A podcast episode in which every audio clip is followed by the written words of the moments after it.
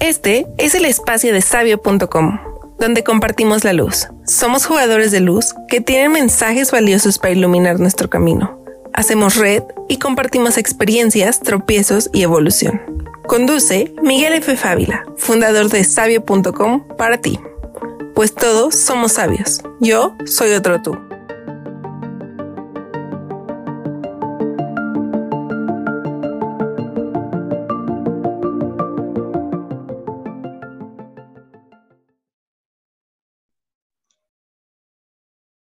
Tal? ¿Qué tal? ¿Cómo están? Bienvenidos a todos, bienvenidos a todas. Tenemos el gusto hoy de otra luz, de otro faro en la existencia de este, de este mundo, en esta época.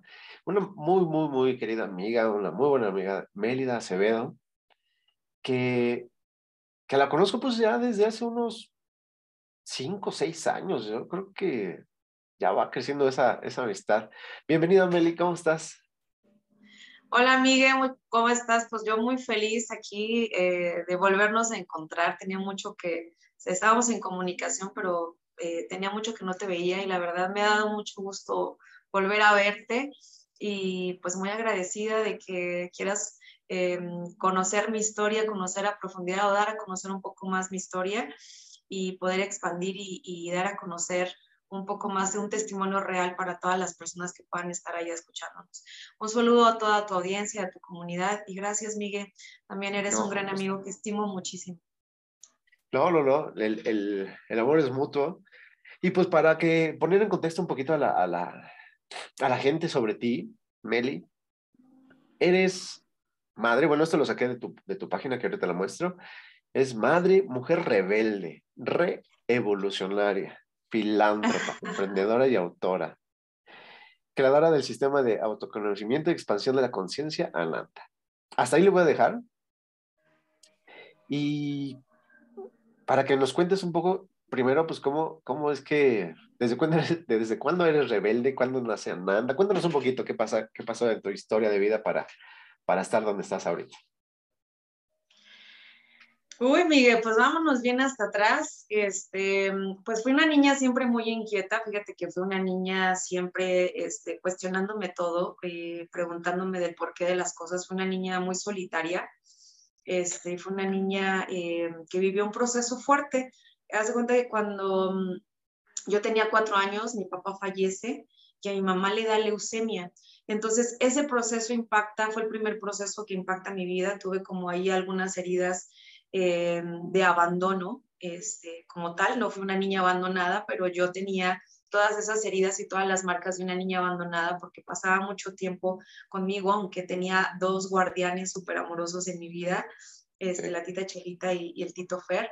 Este, pero siempre fue una niña eh, muy independiente y siempre estaba cuestionándome las cosas, siempre. Y también eh, hay una persona que influye mucho en mi forma de pensar, que fue este, mi papá adoptivo, este, mi papá Fernando, que él fue el que me, enseña, empieza a abrir esta, esta mente, a cuestionarme del porqué de los sistemas, de que no, eh, no cayeran las mentiras tradicionales, ¿no? Entonces, él, como que él, empieza a, ayudarme a despertar, ayudarme a ver una, una cosmovisión de la vida totalmente diferente y, este, y ahí empieza como, como esa búsqueda interna de, Mm, de, ser esa oveja negra de mi familia, ¿no? No fue que lo eligiera, fue que simplemente sucedió, porque, mm, porque pues imagínate, yo venía de una, de una familia tradicionalmente muy, de muchos principios, eh, muy educada, de una base muy firme, este, una gran familia, ¿no? Y este, sobre todo también con una educación eh, religiosa. Y entonces yo empezaba como a entender y por qué esto y por qué las misas y por qué la sociedad y por qué la forma de vida, ¿no? Entonces, así fue como crecí, me considero rebelde porque siempre hacía lo que mi santa voluntad este, indicaba, aunque nunca fui una niña grosera o nunca fui una niña este, mm, tan desobediente, pero siempre siempre iba en la búsqueda de lo que yo quería, ¿no? Era, era esa rebeldía interna. Pasa el tiempo, Miguel, y yo entonces pues yo crezco, em, me, viví momentos muy acelerados de mi vida, etapas muy aceleradas de mi vida, me hice una, una mujer independiente a muy corta edad. Y entonces eso me hizo viajar, eso me hizo conocer el mundo, eso me hizo eh, conocer otras culturas, conocer otras mentalidades y ahí pues mi contexto se iba ampliando cada vez más. Y, este, y conforme vas saliendo al mundo te vas dando cuenta pues de que no somos nada, de que no sabemos nada y de que realmente hay mucho que conocer allá afuera, pero sobre todo hay un mundo que conocer adentro. Así fue como llegué a mi edad adulta. Oye, ¿eras, la primer, la hija mayor? Soy la menor, somos dos y yo soy la pequeña. Ok, la pequeña. Y también, eh, ¿decías que viajabas mucho por el trabajo de, tu papá o estabas mucho tiempo en, en mudanzas? Ah, fíjate, me mudé de casa 14 veces hasta mis 14 años. O sea, fueron una mudanza de cosas, eh, perdón, hasta mis 24 años, perdón. Este, mm, a raíz de que mi papá fallece, eh, mi mamá como que empieza a buscar esta forma también después de un tiempo de vivir su duelo, esta, esta forma como de prosperar, esta, esta forma de salir adelante. Entonces ella nos lleva a vivir a la frontera, allá en Tecate, cerca de Tijuana, y allá este, pues todavía nuestra mente, nuestro contexto se abre muchísimo más. Y después regresamos, mi mamá se casa allá en, en la frontera, y la persona con la que se casa mi, segundo padrastro, por así decirlo, mi segundo papá, mi tercer papá, este, mm, era de aquí de Acámbaro, entonces de Guanajuato, entonces pues ya ahí venimos para acá, Guanajuato, y entonces una niña como con mucha búsqueda, como con mucha em, eh, intención o interés de, de salir al mundo, ¿no? O sea, yo ya no me sentía bien para quedarme cómoda en un solo lugar, siendo que había vivido como de una manera un poco acelerada. Entonces, pues a muy corta edad, a mis 14 años, me fui a vivir sola a Morelia. Bueno, este, en ese entonces ya tenía, ya conocí al papá de mis hijas y desde esa edad, ¿no? Entonces, te hablo que a los 19 años yo ya tenía este, casa propia, ya tenía, este, tenía, trabajaba para el gobierno federal en aquel entonces y duré ocho años trabajando para la Secretaría de Comunicaciones y Transportes y ya tenía, tenía un mando medio, ¿no? Ya tenía ahí este, una jefatura eh, con eh, a mi cargo más de 60 personas de todo el personal de, bueno, de personal de, de, vigilancia, de limpieza, y me encargaba ahí de como de varias cosas a una, a una edad muy, muy corta. Entonces, este, pues ahí, ahí comenzó mi, mi, mi, madurez este, inconsciente, así le llamo yo a esa etapa de mi vida, fue una etapa en la que tuve a mi primer bebé, este, donde conocí la parte de, del amor, ¿no? Después de haber tenido una etapa bien reventada de, este, de juventud. Y después conozco a, el amor a través de, de, mi hija, de mi primera hija, que es Laila. Y, y, ahí empieza una vida pues de, de, de conciencia, como que de volver a replantearme varias cosas, qué quería, hacia dónde iba, qué es lo que quería darle a mi hija. Y dentro de mí, Miguel, había una inquietud muy grande, porque es, ahí, ahí, fue como el pre-despertar a mi conciencia, este, el, bueno, el pre-despertar a, a, esa, a esa nueva etapa de conciencia, porque creo que vamos a estar completamente despiertos hasta que salgamos de esta dualidad.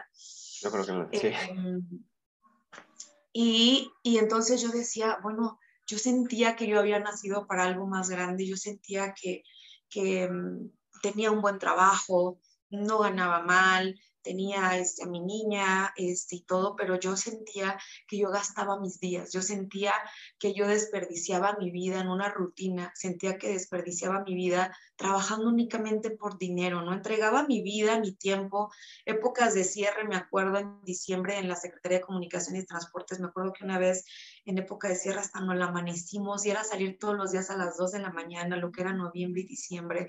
Entonces de pronto había algo dentro de mí que decía, esto es todo, o sea, de esto se trata la vida, o sea, esto es todo, voy, voy a vivir. Y además como son plazas las que te dan ahí, o sea, a mí me esperaba un futuro ahí como de 50 años hasta que yo me, me jubilara de ahí. Ajá.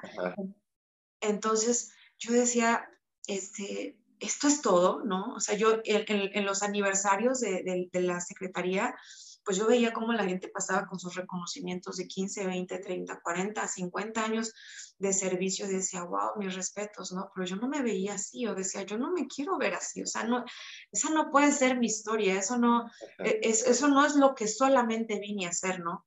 Entonces yo estaba como entrando en un profundo inconformidad conmigo y decía, ¿qué onda? ¿Qué más hay? ¿Hacia dónde voy?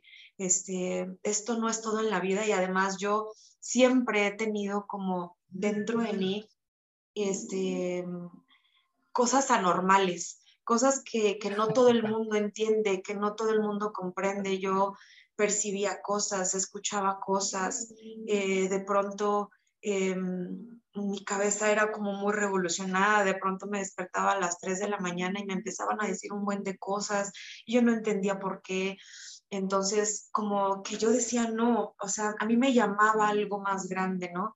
También hubo una persona en mi vida que fue un, una persona que, que me marcó un paso.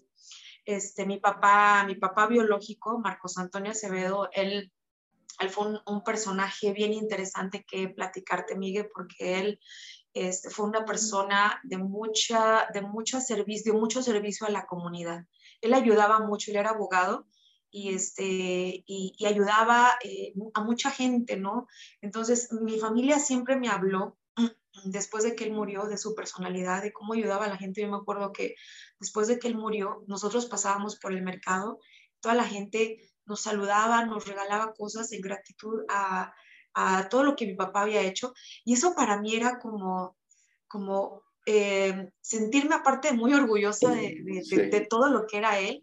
Era como esta parte de, eh, del servicio, del altruismo, esta parte de ayudar, esta parte... Contribuir a la sociedad, a la comunidad. Ajá, de me movía a la sociedad, de liderar algo, algo que tuviera un significado, algo que me llevara después de la muerte. Entonces, eso como que tenía mucho peso dentro de mí. Él fue una, una figura muy grande, muy grande para nuestra comunidad, este, muy grande como persona en principios, en, en, en, su interior, en su forma de ser. Y por supuesto era una persona que además yo no conocía porque él se murió cuando tenía cuatro años. Entonces para mí estaba como la gran interrogante ahí de quién, quién es este hombre en mi vida ¿Qué me dejó? ¿Por qué siento eso? Y eso fue justo antes del accidente. Oye, antes de pasar al, accidente que, que ahorita eh, nombraste, ¿cómo, ¿cómo lidiaste con esas eh, voces, con esas, con eso que tú decías, no, pues yo soy raro, yo escucho cosas y demás? ¿Cómo lo lidias? ¿Cómo, qué es, ¿Cuándo sí confiaste? ¿Por qué les dijiste? ¿Ya no paró en algún momento? Cuéntanos un poquito. Fíjate que, este, bueno, ahora, un tiempo después del accidente, entendí todo y logré, logré canalizarlo y ahora, pues, son mis más grandes dones o, o, herramientas que tengo todos los días. Pero durante esa etapa de mi vida, Miguel, em, yo me sentía única, yo me sentía sola en el mundo, me sentía incomprendida. Yo decía, ¿será que yo estoy loca? Además, este, ¿será que solamente yo siento esto, no? Em, y, yo de verdad no encontraba como una explicación a lo que me sucedía, pero siempre había algo dentro de mí, esa sabiduría interior que me decía, escucha, que me decía, eh, obsérvate, que me decía, ah, dentro tuyo está, está hay, hay, hay, hay grandes cosas, ¿no? Pero pues todavía en esa parte mía, en esa etapa mía, yo era una mujer completamente inconsciente, era una mujer que vivía la sobrevivencia, una mujer que vivía resistiendo, una, una mujer que vivía persiguiendo el dinero, era una mujer que vivía únicamente en la rutina del día a día, siendo este, jefa de oficina y siendo mamá y encargándome de mi, de mi casa y de mi pareja en ese entonces. Entonces vivía muy metida en el sistema y no, es, no me escuchaba, ¿sabes? No me permitía escuchar, pero eh, siempre me ha gustado mucho escribir. Entonces hubo una etapa en la que todo lo que yo escuchaba y todo lo que yo sentía lo iba escribiendo. Tengo todos mis escritos que ahora que los abro y los veo, para mí son wow, o sea, esto ya estaba en mí, esto ya me lo habían dicho desde antes, ¿no? Esto ya, ya lo hacía, esto ya lo sentía, esto ya lo veía, ¿no? Y ahora como ya con otra conciencia hice como una recapitulación de todo eso y esos son mis más grandes tesoros que pues ya gran parte de eso lo conforma Nanda, pero durante ese tiempo solo escribía, escribía, escribía, filosofaba, eh, me gusta mucho leer, me gusta mucho escribir este, y, solamente me lo quedaba para mí, pero sí me sentía como una mujer frustrada, Miguel, te tengo que confesar que sí me sentía como una mujer incomprendida o tal vez incluso como, como en esta etapa de, eh, de, de, ¿qué onda? ¿Soy yo sola en el mundo? ¿Habrá otras mujeres como yo que sientan lo mismo? Este, ¿Estaré loca?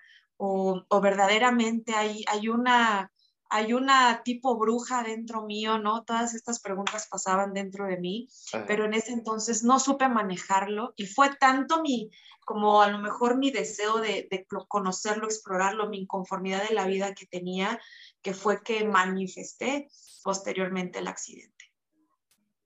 Órale, y sí, sí, sí, logro entender tu, nivel de, o tu estado de así de ¿qué estoy haciendo, no? O sea, ¿qué, qué, qué pasa por, en la vida que a poco nada más es trabajar y estudiar y cumplir lo que los demás quieren y lo que se debe hacer, ¿no?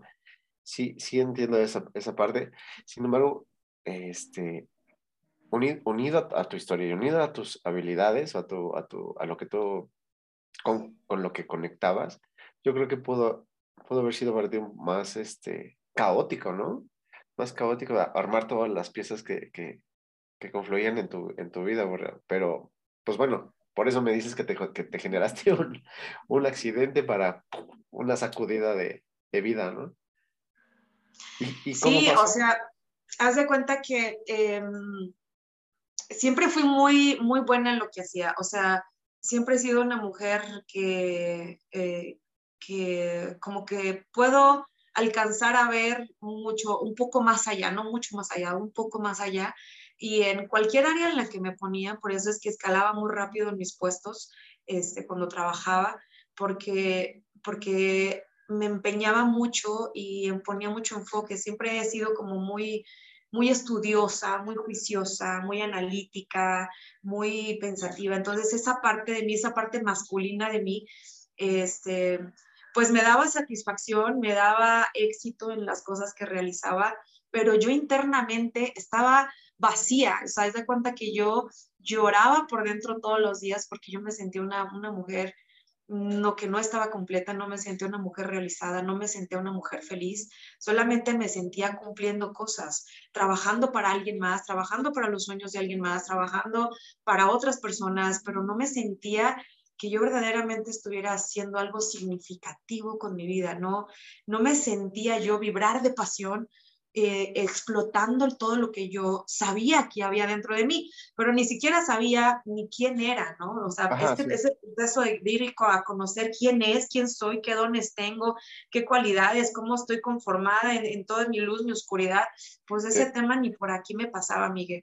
Entonces, sí logré sobrellevarlo, lo más bien esa energía este, de escuchar esas voces, de ver mi potencial o lo que alcanzaba a ver dentro de mi inconsciencia, lo canalicé en mi trabajo y, me dio muy buen resultado, pero, pero eh, mi espíritu me llamaba, o sea, mi espíritu me jalaba, o sea, yo sabía que venía algo muy grande, pero no sabía qué, ¿no? Está padre. ¿A cuántos años, cuántos años tenía eh, el... Está padre, quiero decir, que que todo tiene sentido cuando lo ves hacia atrás, ¿no?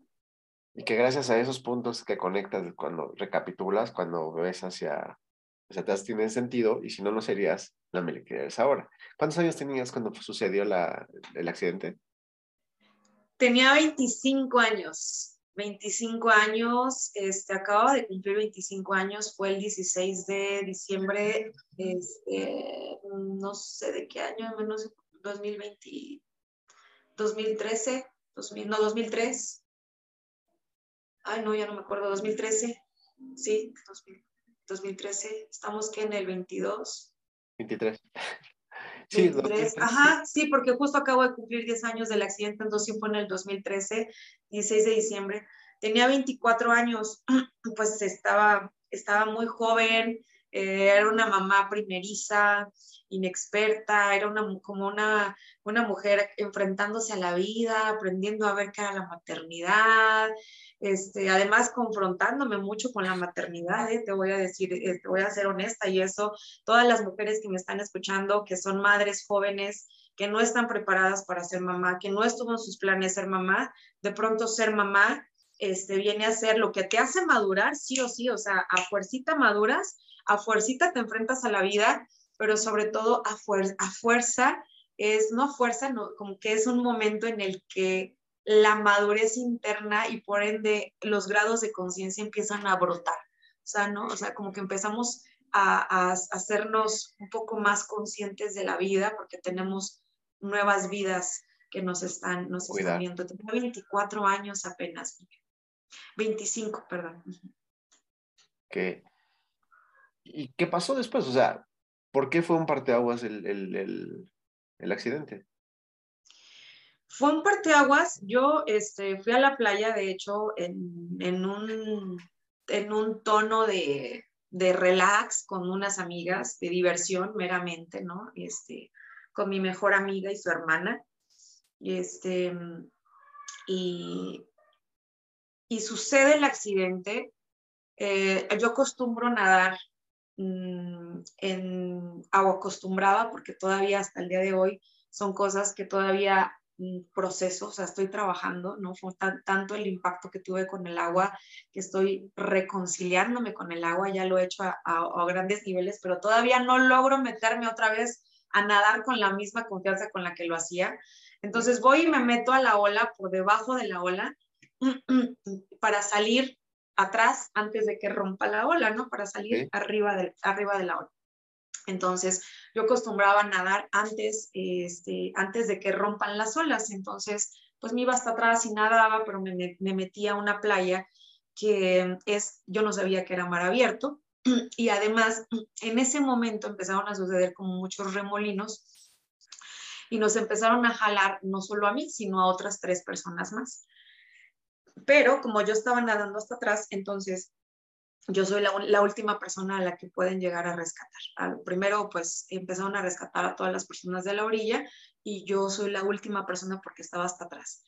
Eh, gracias a Dios yo tuve una formación este, en la natación en una, en una etapa de infancia este, pues amplia, donde gracias a Dios sabía nadar muy bien y que yo creo que entre eso, bueno, yo creo que no puedo decir que eso fue lo que me salvó realmente a mí. Dios me regresó a la vida por una segunda oportunidad, ¿no? Pero, este, pero pues intenté em, a todos los tipos de nado, todos los tipos flotar, pero no, no puedes contra la fuerza del mar, no puedes contra tantas olas, este, no puedes, o sea, llega un momento en el que solo te cansas, ¿no?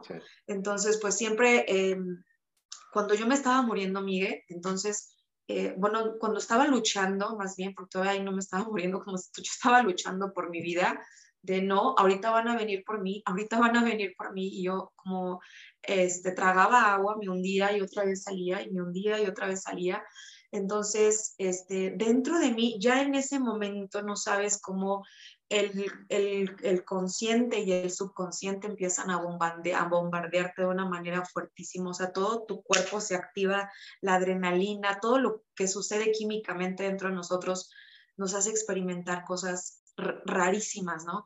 Entonces, en ese momento yo empecé a sentir que, que, era, que tal vez moría, ¿no? Que tal vez iba a morir ahí. Y yo empecé a decir, no, esto no puede ser todo, toda mi historia. O sea, yo no puedo morir aquí, ¿sabes? Yo, mi hija tenía en ese momento cuatro años, mi hija tiene cuatro años. No le he dejado nada a mi vida a mi hija, pero no, te, no me refiero a las cosas materiales. No le he enseñado nada, no le he dejado un legado de vida o herramientas para que ella como mujer se fortalezca, ¿no? Con mi ejemplo no le he dado los verdaderos motivos para vivir. Entonces, no me puedo ir, no me puedo ir, no he hecho nada con mi vida, o sea, me he limitado solamente a ser una empleada federal, a ser una mujer que mantiene a su familia y, no me puedo ir, no he hecho lo que vengo a hacer. Yo no sabía que era eso, pero yo dentro de mí sabía que algo, algo grande, ¿no? Entonces, este, pues en ese luchar, este, Miguel, con el agua, en ese luchar con el agua, llega un momento en el que simplemente me cansé, ¿no? O sea, floté, aguanté, respiré, salí, luché tantas y tantas veces. Y yo dentro de mí escuchaba una voz que me decía, pégale. Mi papá cuando yo tenía tres años, él antes de fallecer, yo no sé por qué a mi papá se le había ocurrido enseñarme a boxear. Yo no sé por qué se le había ocurrido enseñarme a boxear. Agarraba él un costal de tierra y entonces él con el costal me decía, mire, pégale, y pégale, y pégale, ¿no? Y me decía, pégale con estos nudillos, y pégale, y pégale.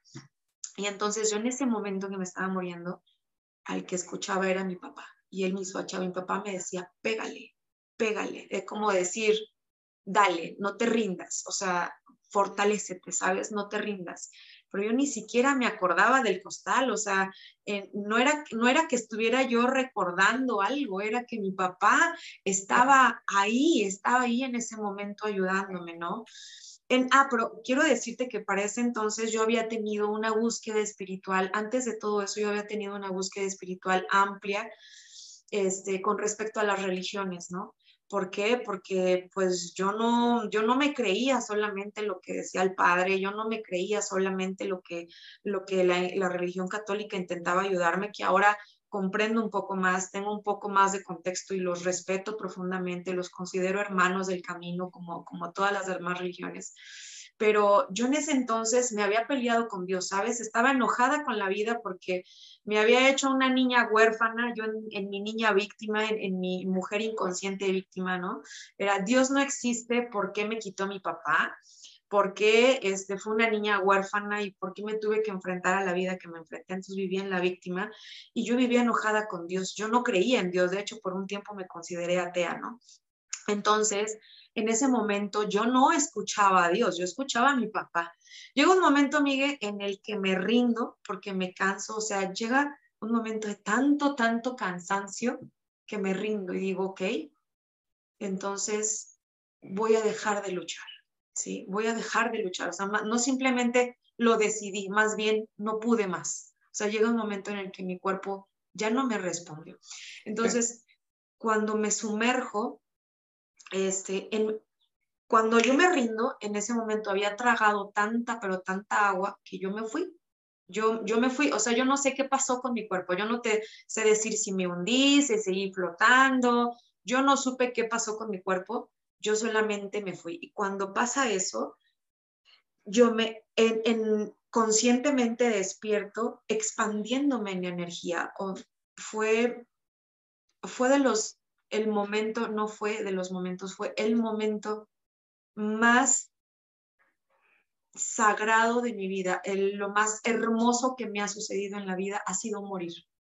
Antes de morir es todo un trauma morir ahogado, o sea, estar tragando agua y no poder con tu vida es lo peor, pero en el momento en el que mueres, en el momento en el que yo morí, despierto y me expando a la energía. Yo en ese momento me pude transformar en energía, yo podía eh, escuchar todo al mismo tiempo, me pude trasladar en instantes de segundo yo estaba, mi mente estaba con mi hija y yo podía estar con mi hija en ese momento. Ya yo estaba viendo lo que hacía mi hija en ese momento y al mismo tiempo estaba consciente de que estaba ahogándome en el mar, pero al mismo tiempo estaba expandida en el espacio, en el universo, estaba al mismo tiempo en todos lados.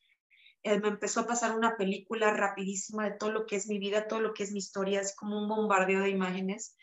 Y después de hacer como ese viaje loco, me, como que me integro a la energía, no te puedo decir que me fui al espacio, es un, es, es un lugar interno al que llegué donde me expandí, pero es, yo me imagino que es muy similar a como, a, a como es el universo porque se veía igual, o sea, se sentía igual.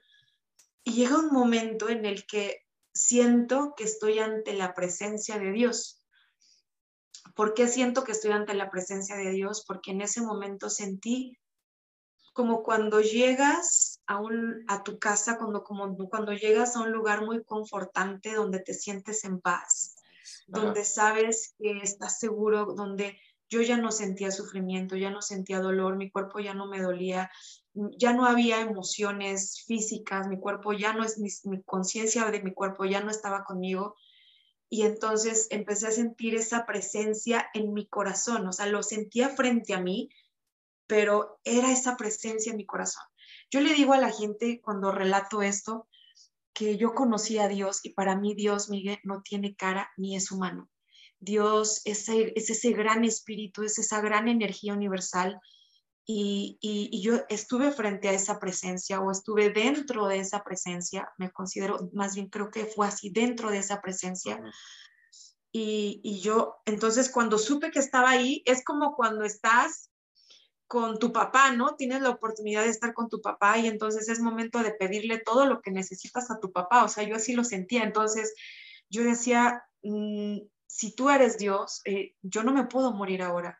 Quiero que, pero yo antes, hace cuenta, volteaba a ver el, el, planeta, volteaba, porque literal lo podía ver. O sea, era, era, te expandes, nos expandimos a la totalidad, a la, a la ilimitación, a la ubicuidad, que yo, pues, si yo veía, volteaba a ver al, planeta Tierra, lo veía, si yo de este lado quería ver otra cosa, lo podía ver, o sea, somos todo en uno, o sea, es, no hay tiempo, no hay espacio, o sea, todo lo puedes ver, todo lo, ajá. Entonces yo volteaba a ver al planeta Tierra y decía, ahora entiendo que nos hemos estado ahogando en un vaso de agua.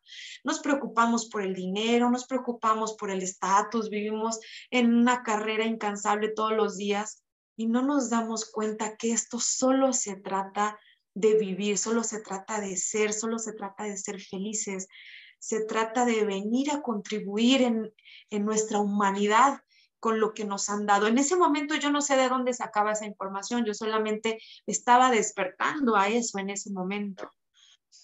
Entonces, Miguel, yo decía, wow, cuánto tiempo he perdido dormida, cuánto tiempo estamos perdiendo dormidos en nuestra mundanidad, ¿no?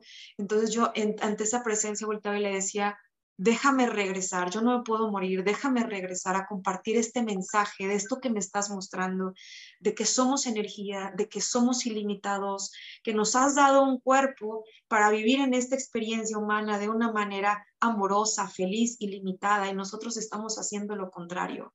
Déjame regresar a compartir este mensaje, ¿no? De, que todo es uno, de que nada está separado, de que todo es uno, ¿no? Yo no sabía, yo no te había leído libros de nada antes del accidente, o sea, eso en ese momento lo, lo, lo vi, lo descubrí, ¿no? Ya después, tiempo después, me entendí que incluso gran cosa de eso son leyes universales, que gran parte de eso son, mm, este, bueno, forma parte de la astrología, de la metafísica, de un montón de cosas que... Todo eso, Ya, ya, pero en ese momento yo no sabía y yo en ese momento lo estaba descubriendo. Entonces, le digo, déjame regresar porque mi hija me necesita y voy a entregarle lo valioso de la vida. Déjame hacer con mi vida algo, algo significativo. Cuando yo digo eso, Miguel, entonces yo despierto y a mí me estaba golpeando el, el salvavidas.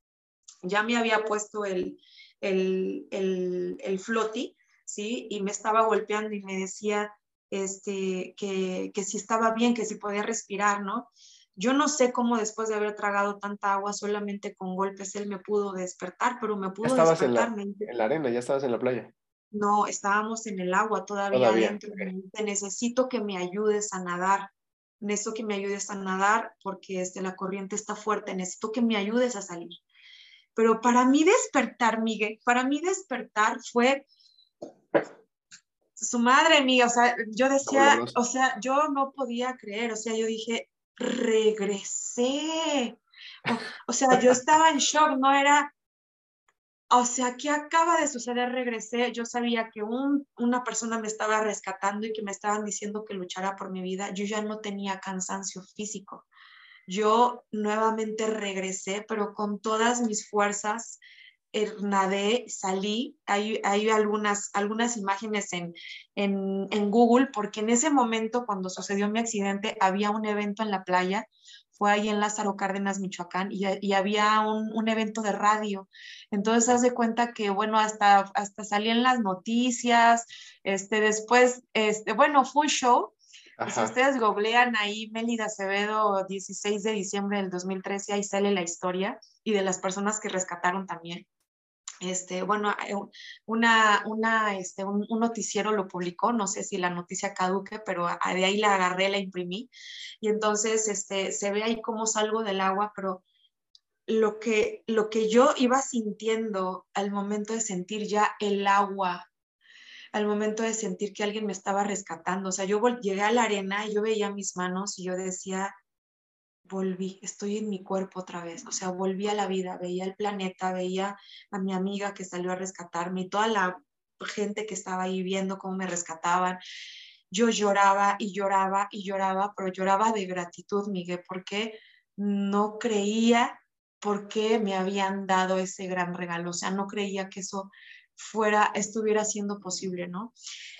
Estar de shock, eso te lo digo en resumidas cuentas, eh, pasaron muchas otras cosas más, pero en resumidas cuentas es lo que es, es, te lo puedo contar así, pero bueno, realmente vivirlo es, es otra cosa solamente a contártelo, ¿no?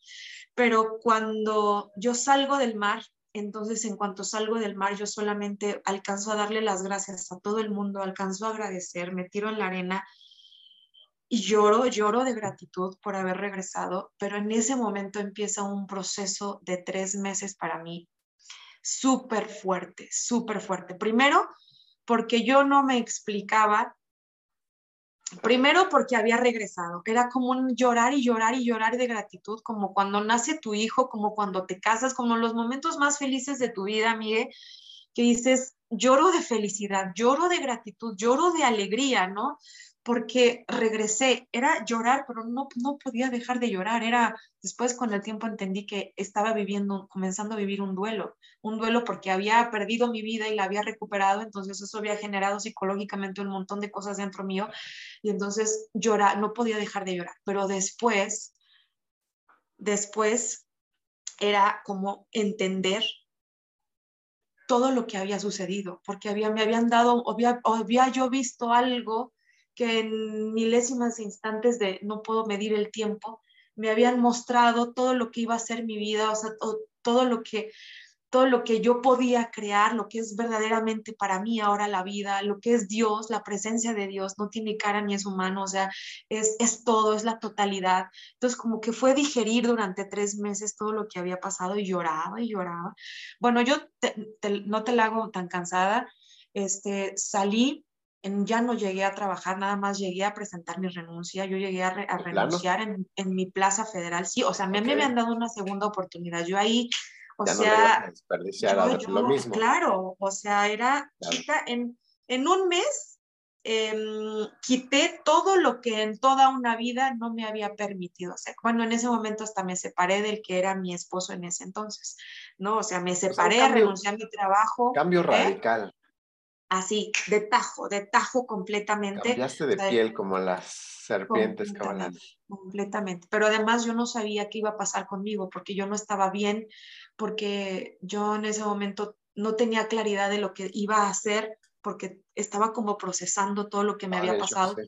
Después pasa otra etapa después, Miguel, donde lloraba y lloraba más y lloraba más. Yo me la pasé llorando tres meses porque decía, pero ¿por qué a mí? ¿Por qué a mí, Miguel?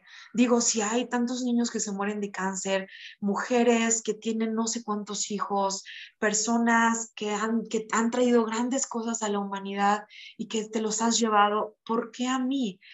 O sea, ¿por, ¿por qué después era un peso demasiado grande que yo no sabía cómo responsabilizarme de eso? Porque sí, era como demasiado, yo decía, ¿Y, por qué? ¿Y ahora cómo? Ahora, ¿cómo me expandes a la conciencia y me dejas ver lo que me dejaste ver y me vuelves otra vez a embotellar en mi cuerpo?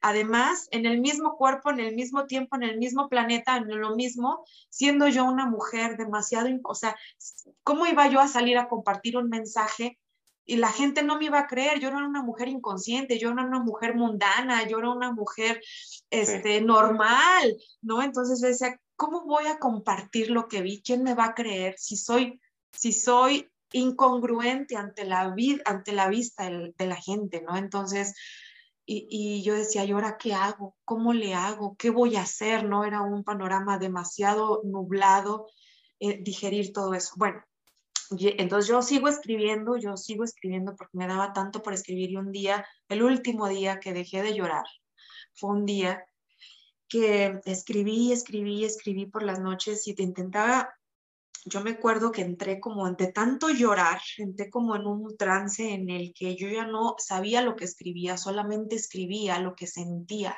lo que me iba llegando en ese momento, lo que, además lo que escuchaba, porque yo regresé diferente, yo, yo regresé y a mí me hablaban, a, mí me decían cosas, yo regresé y yo sentía cosas diferentes, yo, yo eh, podía ver a las personas, por ejemplo, si tú me veías a mí, yo podía ver que tú estabas sufriendo, que tú estabas viviendo en una, la misma vida que yo. Yo podía ver que no eras libre, yo podía ver que no te amabas, pero no sabía cómo decírtelo, no sabía cómo explicártelo, ¿no? Entonces, entonces yo escribía, escribía, escribía, escribía y lo que me decían y lo que yo sentía y me quedé dormida escribiendo. Cuando amanece, este, me despierto y veo frente a mí que había creado algo que le puse Ananda. Meses antes de mi accidente yo había leído a Deepak Chopra un libro este, y se llamaba Felicidad, el libro. Y es el, en ese libro hablaba del concepto de beatitud. Ananda significa beatitud que es el estado de plenitud, de realización o de felicidad más alto del ser humano, pero es un estado al que se llega a través de un profundo estado de automaestría y de expansión de tu conciencia. Entonces me interesó tanto ese concepto.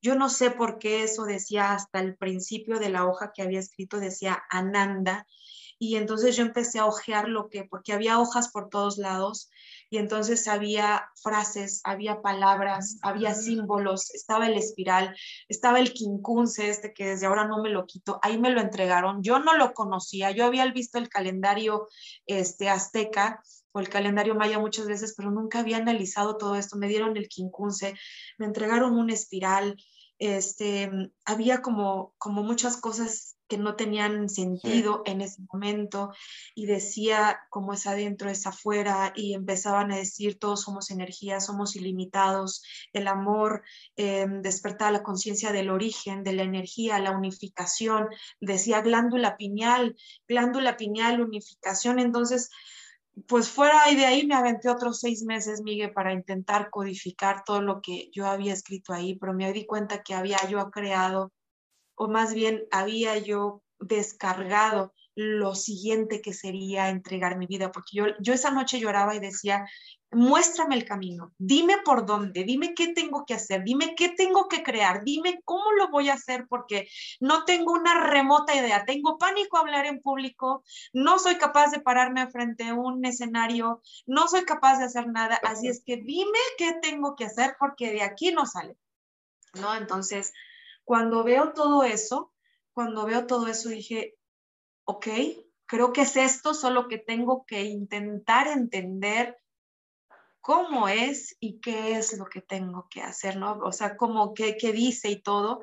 Pues ya ahí, ya tiempo después, estoy hablando que seis meses después, eh, lancé el primer, el primer taller, yo le llamé taller, lo creé en una página de Facebook, fueron 10 personas que no, eh, no me acuerdo si fueron 10 o fueron 13 personas y creo que dos de ellos, este, dos de ellos se quedaron y todos los demás ya no me escucharon, pero esos dos de ellos, hola mi amor, pero esos dos de ellos,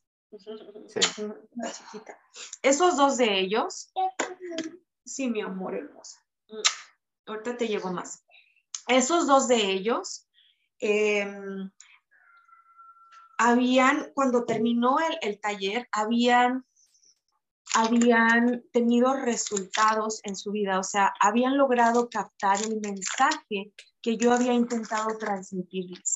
Entonces, eso para mí todavía iba cobrando más significado. ¿Por qué? Porque llegó un momento, Miguel, en el que yo decía, estoy loca.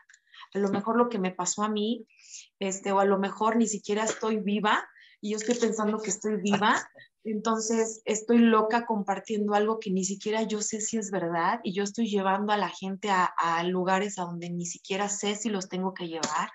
Entonces, fue como también otro proceso de experimentación, pero me daba cuenta que la gente entendía que, que, tenía que hacer algo significativo con su vida, ¿no? O sea, yo los llevaba, en ese momento los llevaba a ver cómo estaban sobreviviendo y cómo es que las verdaderas cosas importantes de su vida no las estaban realizando.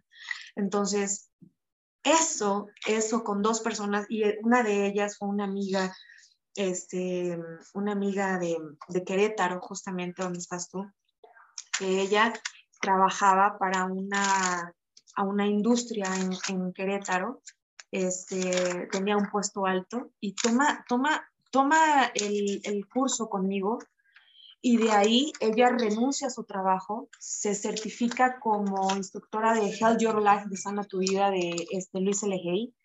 y siempre había querido ser una gran violinista y entonces comienza a estudiar violín, se, se certifica y, ahora, ahora este, empieza a ayudar al mundo en base a su propósito, en base a sus dones. Entonces, eso, eso para mí lo cambió todo, mi o sea, empezar a ver que mi mensaje podía llegar al corazón de las personas, que mi mensaje, no mi mensaje, no es mío, que el mensaje que sale a través de esta boca, que me entregan para poder canalizar, porque no es mío, podía hacer un cambio significativo en las personas, hizo un cambio radical.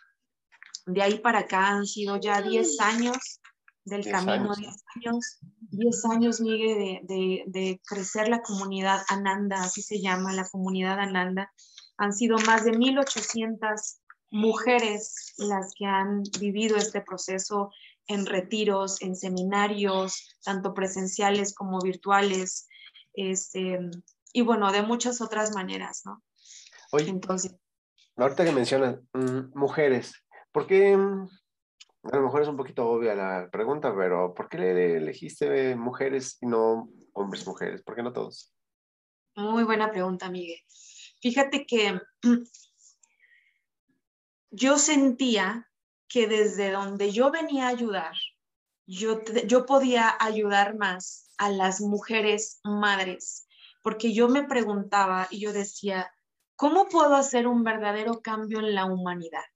Si yo tuviera que entregar un mensaje o qué es lo que tuviera que hacer, a quién se lo tengo que entregar, que verdaderamente haga un cambio en la humanidad. O sea, que si se lo entrego a 100, esas 100 puedan replicarlo a, a, sus generaciones y puedan expandirlo. Entonces ahí fue cuando en una meditación me llegó el mensaje de que yo tenía que ayudar a las mujeres, este, a las mujeres madres. ¿Por qué? Porque las mujeres somos las que em, educamos, ¿sí? Y las que pasamos más tiempo con los niños. No estoy, no puedo decir que todos, pero en un general, ¿sí? En su mayoría así es.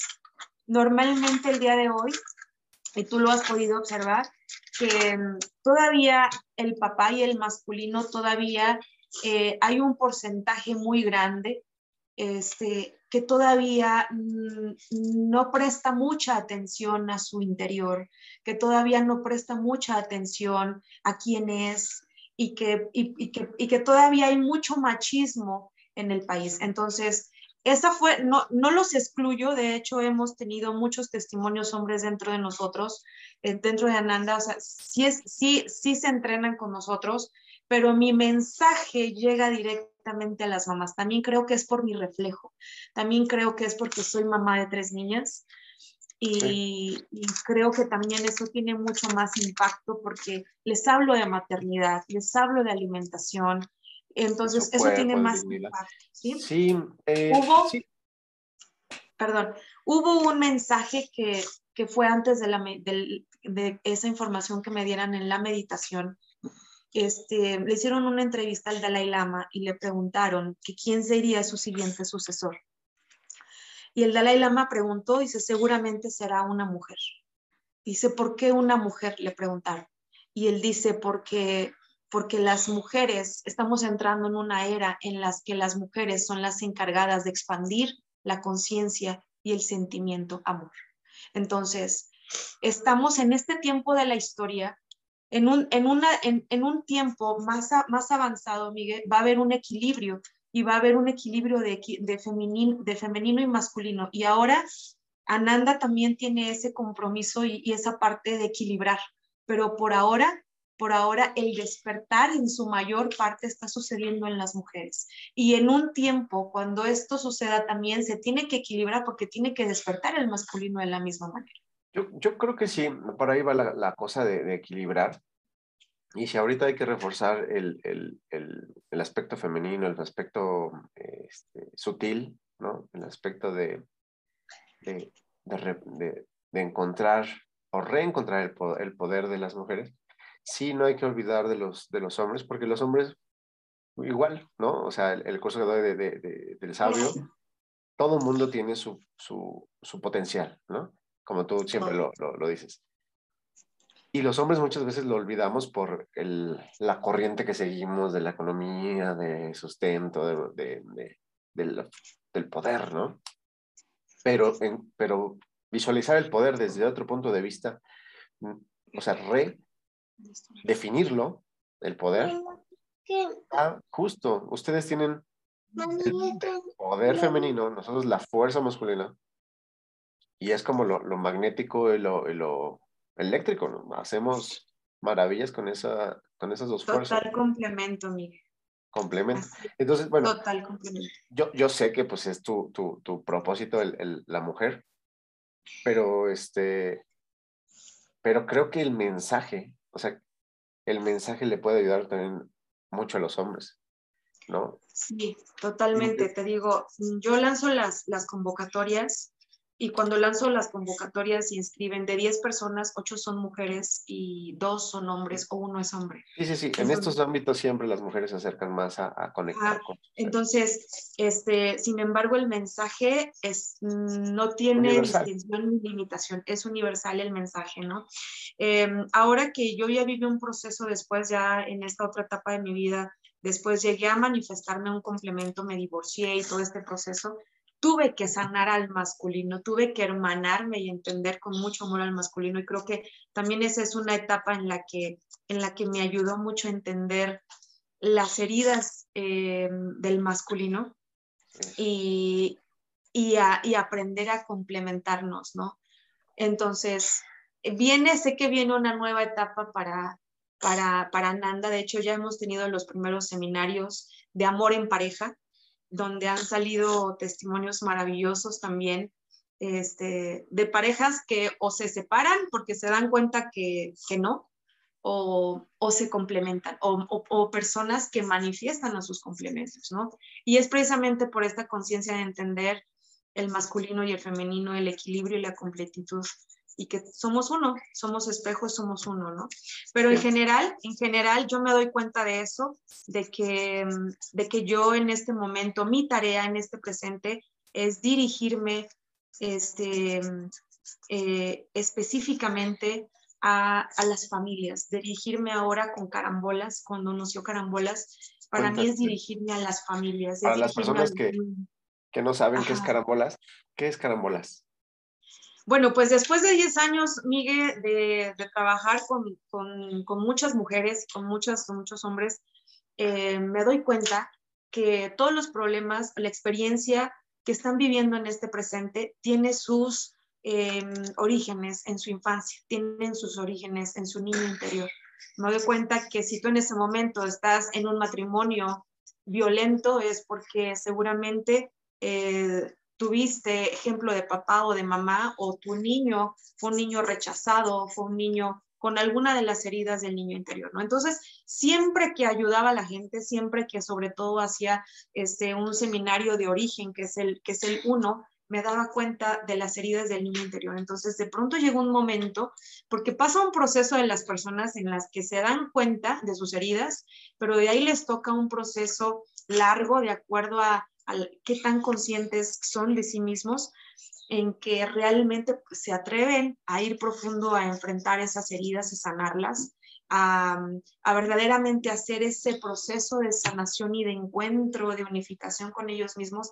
Hay personas que se quedan ahí y nunca lo hacen y hay personas que avanzan rapidísimo. Entonces, yo me di cuenta de eso y de pronto eh, llegué a cansarme, Miguel, llegué a cansarme en escuchar nuevamente en mujeres víctimas que decían, es que me hacen, es que mi esposo me pega, es que pobrecita de mí por mis hijos, no me es permiten, que, es que entonces, no me permiten, ¿no? Entonces, o que el masculino también decía, este, no, es que este, somos los culpables de todo, es que el feminismo, es que entonces me cansé de escuchar la víctima y entonces dije, creo que tengo que ir a trabajar también a un punto medular, a un punto más fuerte, que son las familias, que son los niños, trabajar los niños interiores, pero desde infancia, desde la infancia. Entonces así surge el hijo de Ananda que se llama Carambolas, que es un centro de entretenimiento infantil, es un mundo mágico donde se expande conciencia, donde les enseñamos sabiduría ancestral, les enseñamos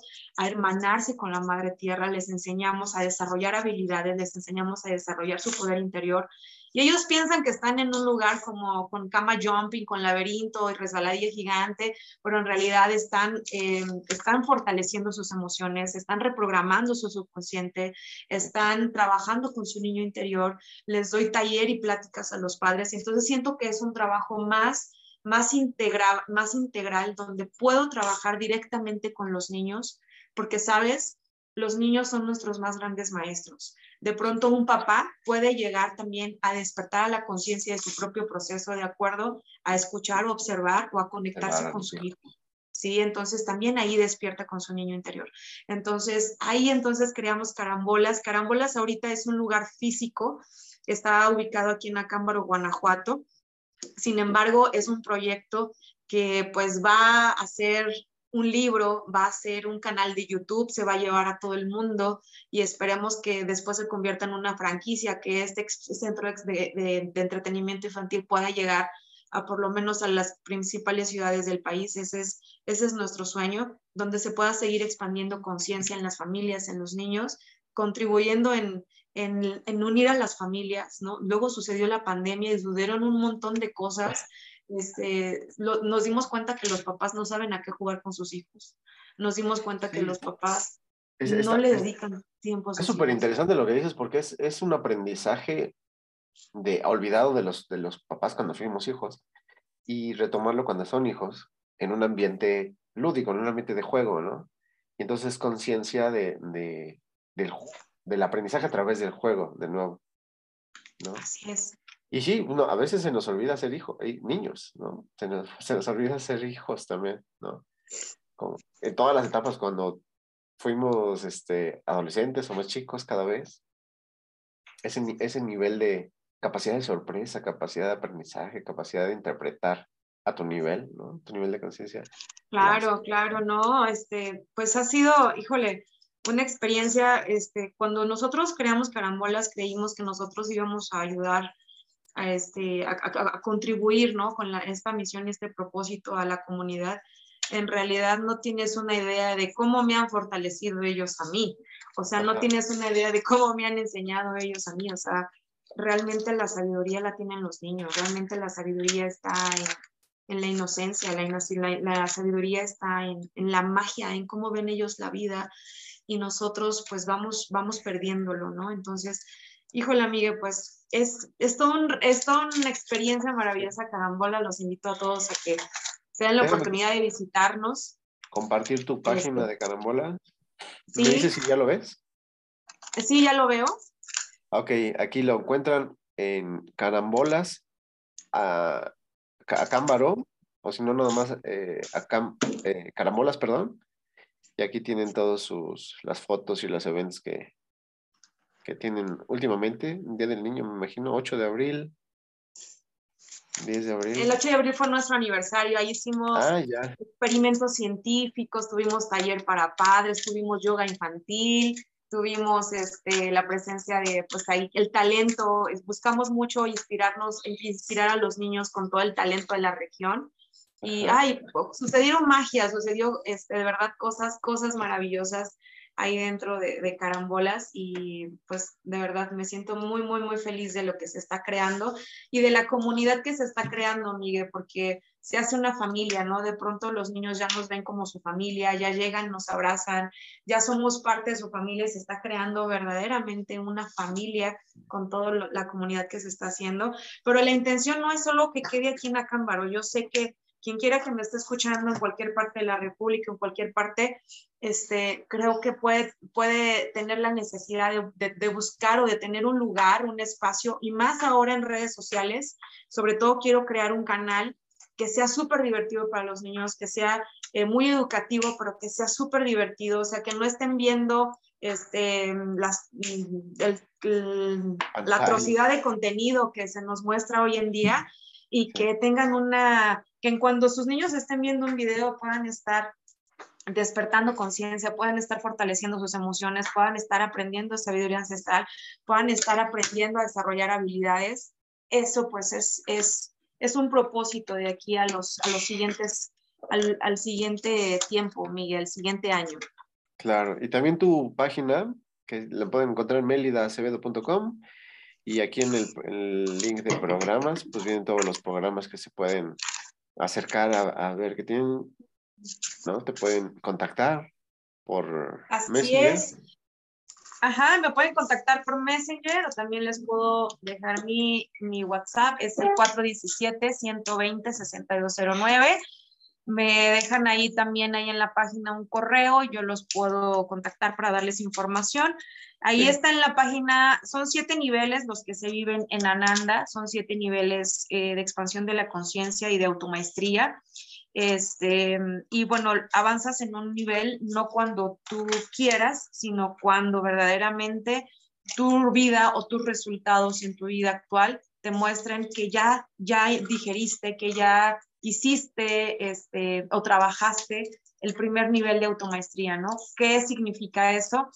El primer nivel es que tú sepas verdaderamente, conozcas quién eres, que despiertes esta memoria del origen. Yo trabajo mucho con la memoria del, del origen, que despiertes a la memoria energética que eres, eh, que actives tu glándula pineal, que puedas desarrollar eh, la meditación y la yoga como y la alimentación como parte principal, in, iniciática de cualquier proceso, ¿no? De empezar a, a, a, a ver cuál es un escáner de tus heridas, de tus dolores, de qué es eso que no te permite avanzar, de tus limitaciones, de tus bloqueos y que empieces ese proceso para la sanación y para este y para la transmutación de, de, de, todo ese miedo hacia el amor.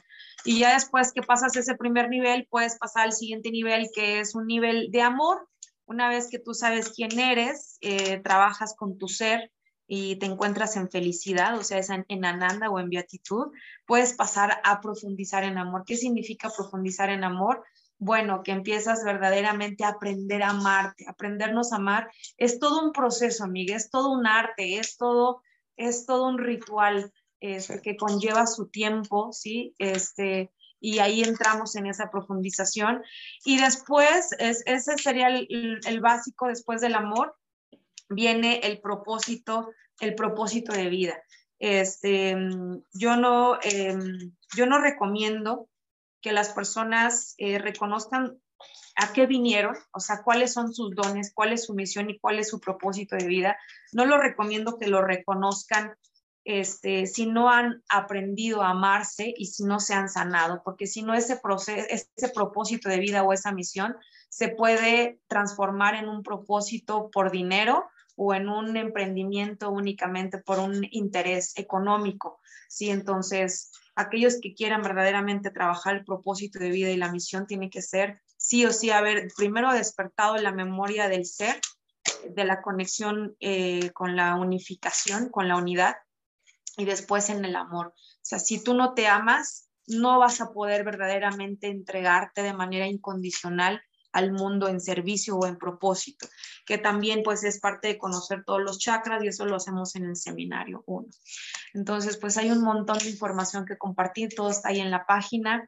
Ahorita sí. estoy como en un tiempo de mi vida en el que eh, decidí pausarme un poco recién me acabo de certificar como instructora de yoga y cada que vivo un proceso conmigo, no, no doy seminarios porque estoy conmigo y, este, y también ahorita hay un evento muy importante en mi vida, también por, por los 15 años de mi hija, pero próximamente a partir de, yo creo que de junio, finales de junio, julio, vamos a estar abriendo nuevamente este, y ordinariamente todos los seminarios de manera normal. Está padrísimo. Nos, nos hace falta tiempo porque ya sí. nos hace falta hablar de la toltequidad o del conocimiento ancestral mexica o maya. Nos hace falta hablar de, de muchos otros temas que, que, que has vivido que ya me he enterado, o sea, más bien, te he acompañado un poco desde lejitos, ¿no? Porque, por, por, por, este, porque no he convivido al, a, no los he vivido junto contigo, eso es lo que quiero decir, ¿no? Sin embargo, yo también me he acercado a ese, tipo de conocimiento y me gustaría mucho tener otra charla contigo y hablar de ese tipo de conocimiento, ver nuestras experiencias, nuestros puntos de vista, lo que hemos aprendido y lo que hemos, este, nos, lo que nos ha raspado todas esas experiencias y pues me gustaría dejarla hasta aquí. Este, pues agradecerte de antemano tu, tu historia, tu luz, que, que, muchas personas la conozcan para que se, se inspiren, se, se contagien, ¿no? De que, de que cada quien tiene su, su luz y que hay que reconocerla como tal, ¿no? Hay que reconocerla para poder mostrarla. Entonces te agradezco mucho, Meli. Mucho, mucho. Miguel, pues yo te agradezco más eh, el espacio y, y, la oportunidad de compartir un poco más del mensaje y de esta este, humilde recordadora. No soy esto más que una persona que viene a ayudarnos a, a recordar, ¿no? Yo les digo, no soy mentora, no soy coach, no soy maestra, ni mucho menos, simplemente somos recordadores este, de, de, lo que ya hay dentro de nosotros, de esa sabiduría interior que ya hay dentro de nosotros. Te agradezco a ti. Me encantaría hacer esa segunda parte. Hay demasiado que compartir, Miguel. Mira, el mundo, el mundo de la sabiduría ancestral, el mundo de, de aquellos que saben de nuestros ancestros, el mundo de, de, nuestras raíces, sobre todo en México, es un mundo fascinante. Me he tomado el tiempo de hacer una investigación durante los dos años pasados sobre todo ese tema y encuentro solo, mi amor, el ruido, y encuentro solo riqueza, encuentro solo sabiduría, encuentro, y ya existía, ya existía hace 17 mil años hace más de dos mil años, ¿no? Este, Entonces, hay mucho que compartir, hay mucho que complementar y que despertar. Despertar memorias, de eso se trata, de compartir para que podamos despertar, ¿no? Y que, lo que vayamos despertando cada uno, pues nos lo vayamos espejeando para que sea un, un sumario, un sumario, un sumario en el despertar de conciencia. Gracias a ti, Miguel, por tu espacio. Yo te honro, querido amigo, siempre has estado de mi mano, siempre has estado eh, para mí, siempre has estado cerca de mí y, este, y has ayudado a mucha gente. Me da mucho gusto y mucho orgullo este, este espacio que estás creando. Siempre lo has este, estado intencionando y ahora que lo estás desarrollando, porque sé que viene desde tu corazón, que también eres un hombre, eh, un alma vieja que viene, viene también con este despertar ya de otras vidas. Sé que, sé que vas a contribuir mucho y me da mucho gusto, mucho gusto que, que, que me invites, que, que que tomes mi mensaje, nuestro mensaje, ¿no? Este, para seguirlo compartiendo. No, con todo gusto, con todo gusto. Es un honor y es un placer compartirlo, aprender de ti y simplemente coincidir, coincidir en estos tiempos contigo. Yeah, ok, me encanta. Pues gracias, Miguel. Ya después este, te invito a los temazcales, te invito ahí a todo lo que hacemos y pues bueno, nos vamos a ver prontito. Claro que sí. A todos les agradezco, Meli, de nuevo, y queda la segunda, ¿va? Muchísimas gracias a todos, gracias, gracias, gracias, gracias a todos, gracias a tu audiencia, te mando un fuerte abrazo, Miguel. Gracias. Ómete. También te quiero invitar a la, te quiero invitar a, a la página. Esta página, pues trae muchos, eh, mucho contenido, eh, trae meditaciones para ti, son gratuitas, puedes acceder a ellas. Son, son muchas, como ves. También te invito a que te visites por aquí todos los, los cursos, pero en especial este. Este que estoy promoviendo en este momento es una clase eh, online gratis. Te registras aquí con este botón verde. Elijas un horario el que más te acomode y significa, eh, para mí es muy importante porque es acercarte a escuchar tu corazón, a escuchar ese sabio, le llamo yo, que tienes en el interior, y es buscarlo, recobrarlo, porque lo tienen secuestrado, lo tienen ahí amalgamado, todo, muchas creencias. Y en este proceso te, vamos a dar unos cinco pasos para poder eh, morir, como es el, el tema que, que, vimos hoy. Es la muerte de las creencias y gracias a esa muerte de las creencias podemos renacer como alguien en el que estás diseñado para hacerlo o el que tú puedes diseñar para hacerlo, ¿no? de acuerdo a las creencias nuevas que puedas adquirir. Entonces te invito a esta clase online en busca del sabio interior, la muerte de las creencias, para reconectar con tu corazón. Al, al aplicar aquí el, verde, puedes eh, registrarte, escoger una hora, un horario, una fecha y listo. Con mucho amor, te lo regalo. Nos vemos en la siguiente. Chao, chao.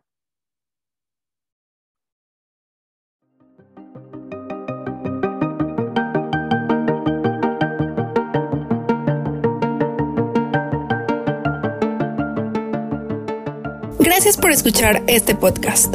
Te pedimos compartirlo y comentar tu experiencia. No olvides visitar la página www.sabio.com.